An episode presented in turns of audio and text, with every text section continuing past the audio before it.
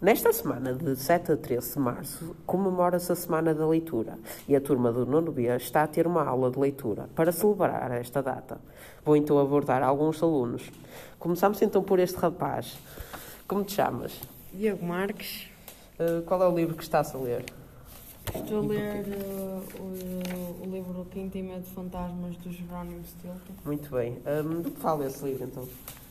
Fala do Genor- de Jerónimo ir visitar a Terra e deparar-se na região dos vampiros vaidosos, Hum, de todos os livros que estavam ali na mesa, porque é que escolheste este?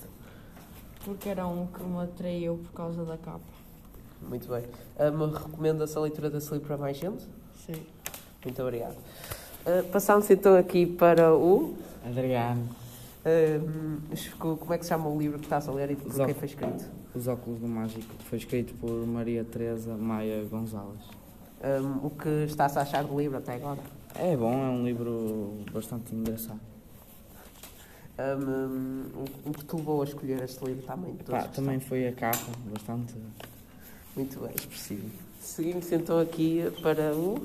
David Vaz, hum, qual é o livro que estás a ler? Robinson Crusoe. Hum, até agora, o que, é que, o que é que mais gostaste neste livro? Eh, gostei da aventura, da ação e recomendo as pessoas a lerem este livro. Ok. Hum, para além disto, tens algum autor favorito? Algum livro favorito? Não. Não? Muito bem. Seguimos então para. a- Catarina, Uh, qual é o livro que estás a ler? uh, The Canterville Ghost. Muito bem, também já li esse livro. Um, até agora, o que é que estás a achar? Uh, estou a gostar, é uma leitura simples e divertida. Um, e uh, os livros fazem parte do teu dia a dia? Costumas ler Sim, frequentemente? sim. Muito bem. Um, o que é que estás a achar desta aula até agora?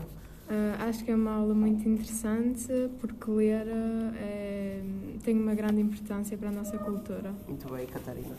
Seguimos então aqui para. a- Andreia, Um, qual é o livro que estás a ler? Mary John da Ana Pessoa.